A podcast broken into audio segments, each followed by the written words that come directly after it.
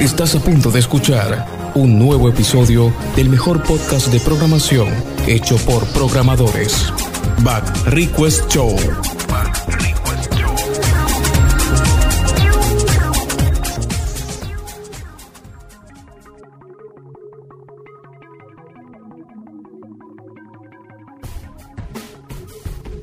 Hola, ¿qué tal amigos? Mi nombre es Eduardo. Sean bienvenidos a este subpodcast de tecnología Bad Request Show, producido por Stereo Magazine, masterizando ideas. Les recuerdo seguirnos en nuestras redes sociales arroba Bad Request Show. En este cuarto episodio quiero compartir con ustedes el interesante caso de Netflix y cómo en la actualidad es una de las plataformas más consolidadas de streaming. Nada es casual y todo es programable. Hoy no hablaremos de historia, pero sí analizaremos por qué el streaming es, a día de hoy, un campo de batalla. Esto es Bad Request Show. Back Request Show.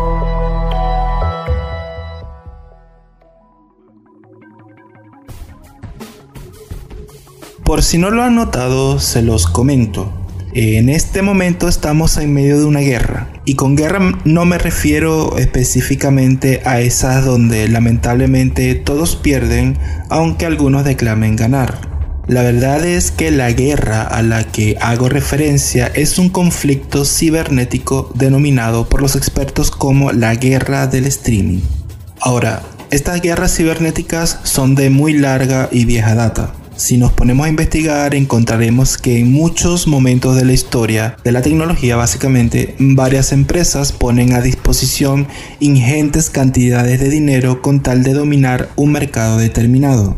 Por ejemplo, IBM destruyó a la mayoría de creadores independientes de computadoras en los años 70 y se volvió tan pero tan grande que terminaron siendo castigados por la justicia de los Estados Unidos. Algo similar sucedió con Microsoft y la famosa guerra de los navegadores, que curiosamente tuvo dos versiones, por así decirlo. En una ganó Windows y instaló obligatoriamente en su sistema operativo el infame navegador de Internet Explorer. Y en la segunda versión de esta guerra, o en la segunda parte de esta guerra, finalmente Microsoft fue destruido por Mozilla y su navegador libre, ¿no? Otra guerra también bastante famosa fue la guerra de los buscadores, donde terminó ganando sin quererlo siquiera Google. Y también son bastante populares y frecuentes las guerras antimonopolios que lleva la Unión Europea o Estados Unidos en contra de las grandes empresas de la tecnología, como por ejemplo Google o como por ejemplo también Apple y sus famosos juicios antimonopolios que tienen en la actualidad. Ahora, entrados en contexto, la pregunta es, ¿qué es esta fulana guerra del streaming? Pues ni más ni menos es una competencia, entre comillas, o por así decirlo, entre varias empresas que están tratando de quedarse con tu dinero. Y básicamente lo hacen a través de la creación de productos o servicios digitales que suponen el cubrimiento de ciertas necesidades que tenemos como seres humanos, como lo es el entretenimiento. Amazon Prime, Disney Plus, HBO Plus, Paramount Plus, Apple TV Plus, ESPN Plus. Aparentemente está de moda ponerle el plus al nombre de tu servicio, ¿no? Steam, el Game Pass de Xbox, la tienda de Epic Games y por supuesto una de las pioneras de este tipo de plataformas y quizás la más grande de todas ellas, Netflix. Y aunque es muy interesante, no les voy a contar la historia de Netflix, ya hay bastantes videos y documentales que la cuentan. Pero a grandes rasgos, aquí tengo anotados unos datos, Netflix tiene más de 203 millones de usuarios alrededor del mundo. De hecho, Netflix está disponible en más de 180 países y cuenta con la propiedad de distribución de más de 50.000 series y películas sin contar las miles de producciones propias. De hecho, uno de los datos más interesantes que encontré es que el 37% del tráfico de Internet de Estados Unidos proviene de Netflix. Entonces, un día me puse a pensar, ¿cómo hacía Netflix para sostener la operatividad a gran escala en una escala tan masiva como esa? Así que el resultado de mi investigación te la diré en este episodio del podcast. Entonces, para empezar, Netflix está soportado en más de 2.200 dispositivos distintos Piensen que cada dispositivo tiene una resolución distinta, una conexión y una velocidad de internet distinta. Así que una de las primeras cosas que tiene que resolver la compañía es el delivery de la mejor calidad de video a cada uno de estos dispositivos. Ahora, Pensemos que una película de duración promedio y en el mejor formato físico que tenemos en la actualidad, que es el Blu-ray, pesa alrededor de entre 15 y 25 gigabytes. Entonces, lo que hace Netflix es una serie de procesos de encoding y transcoding de estos archivos. Por una parte, el encoding consiste básicamente en tomar el archivo original y reducir la calidad y por ende el peso de este archivo. Con el encoding se obtienen las distintas calidades de video que tiene Netflix, calidad baja, media o alta. Y luego el otro proceso que se llama transcoding lo que hace es adaptar estas calidades a cada resolución de pantalla. Es decir, hace un reescalado de cada una de estas calidades. En ese sentido, por ejemplo, la calidad HD de un video se convierte en calidad HD para la resolución 360, 480, 720, 1080, 4K, etc.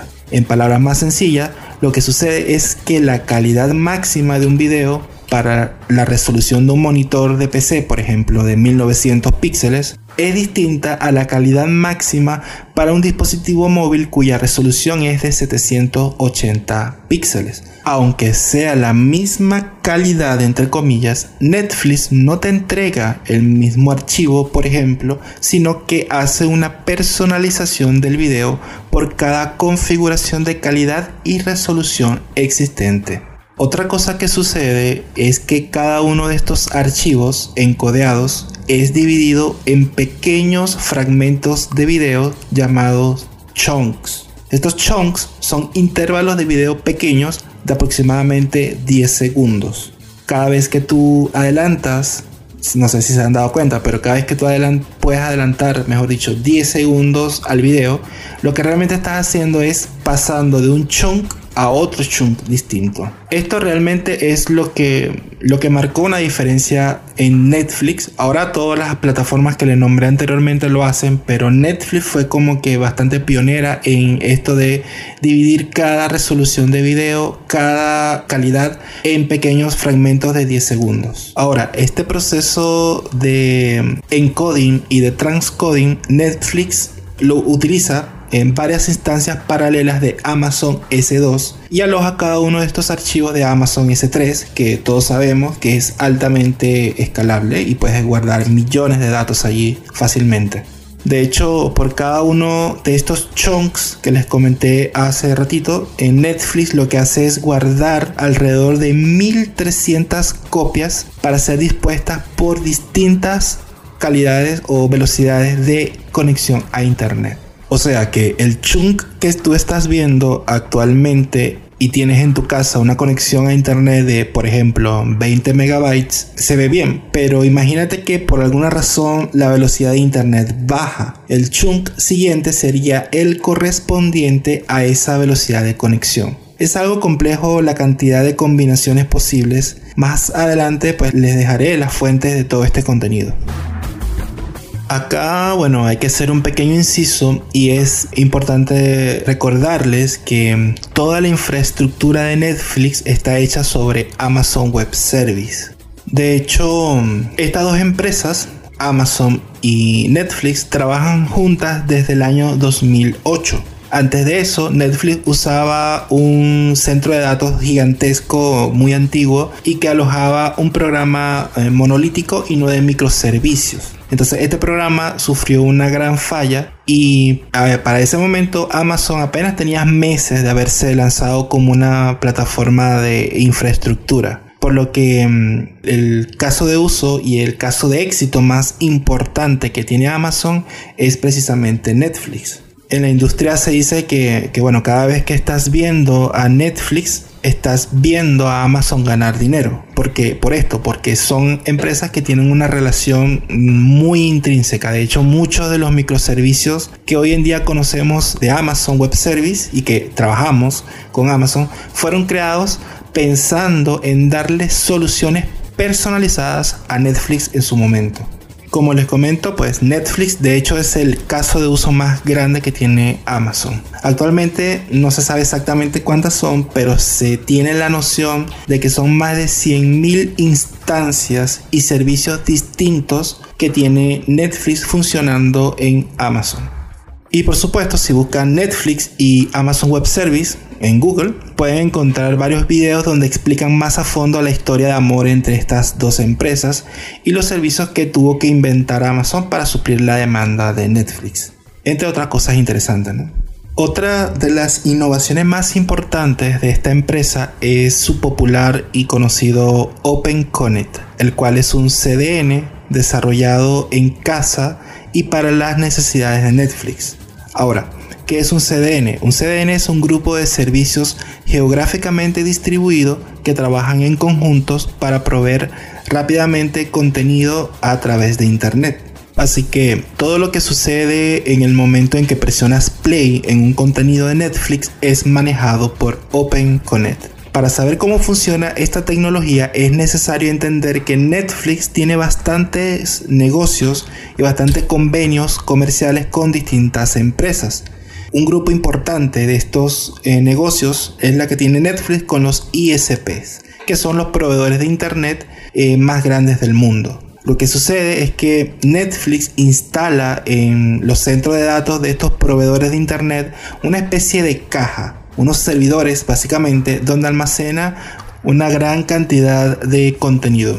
Entonces cada vez que un video es encodeado y transcodeado es transferido a estas cajas alojados en los ISP. Y esta es la razón principal por la que a grandes rasgos las películas o series que se muestran en Argentina son muy distintas a las que se ven en México, Estados Unidos o España. Y es que estos archivos de video están alojados en ISPs distintas y en pro de ofrecer eh, videos y una experiencia de usuario lo mejor y lo más rápido posible, es necesario que el servidor donde se alojen estos archivos esté lo más cerca que pueda de ti, es decir, del usuario. Otra ventaja que tiene este, este servicio de propagación de contenido por internet llamado OpenConnect es que es descentralizado. El aprovisionamiento de archivos de video de Netflix no explota su propia red, sino que delega a los ISP alrededor del mundo todo este trabajo. En cuanto a la tecnología con la que construyen estos microservicios, tenemos que usan React.js para el front de su plataforma y para el backend utilizan más que todo Java, su versión 8, un poco de Python y también Go, aunque en menor medida. En cuanto a bases de datos, utilizan DynamoDB y Cassandra. Las herramientas para hacer despliegues son típicas, Docker, Kubernetes, etc. Pero esta info es un poco más sensible, así que no es tan pública. Así que, bueno, si están buscando inspiración, algo interesante que puedan hacer es buscar en GitHub todos los repositorios que tienen Netflix disponibles. Realmente son todos o hay muchos allí. Pueden descargarlo y bueno, si tienes suerte es probable que puedas crear tu plataforma de stream, ¿no? Ya sabes que tienes que ponerle el plus al nombre para que sea exitoso. Así que como ven, la arquitectura y la infraestructura de software de esta plataforma es bastante extensa. Son bastantes las cosas que tienen que pasar para que podamos ver videos en Netflix. Y lo mejor de todo es que esta información está en internet. De hecho, la fuente principal de documentación de este episodio del podcast es un artículo creado por un usuario de dev.to, que por supuesto dejaré a disposición para que lo puedan leer. Ven, yo les dije en un episodio anterior que esta página es brutal para aprender cosas. Y en cuanto a la guerra del streaming, pues Netflix tiene una posición bastante consolidada. y con la noticia de que ahora también van a empezar a distribuir videojuegos en su plataforma, lo más probable es que su popularidad no disminuya en un periodo de tiempo cercano. Personalmente, aparte de Netflix, considero que Amazon Prime es una buena competencia, aparte de que su infraestructura es básicamente similar por la cercanía y la colaboración de ambas empresas desde hace más de 14 años. Y así amigos, llegamos al final de este episodio. Espero de verdad que haya sido de su agrado y que de ahora en adelante podamos ver las plataformas de streaming como Netflix desde un punto de vista más interesante. Esto es Bad Request Show. Les recuerdo que la producción de este episodio estuvo a cargo de Stereo Magazine, masterizando ideas. Antes de despedirme, los invito también a seguirme en Instagram como arroba Bad Request Show. Mi nombre es Eduardo. Hasta el próximo episodio. Bad Request Show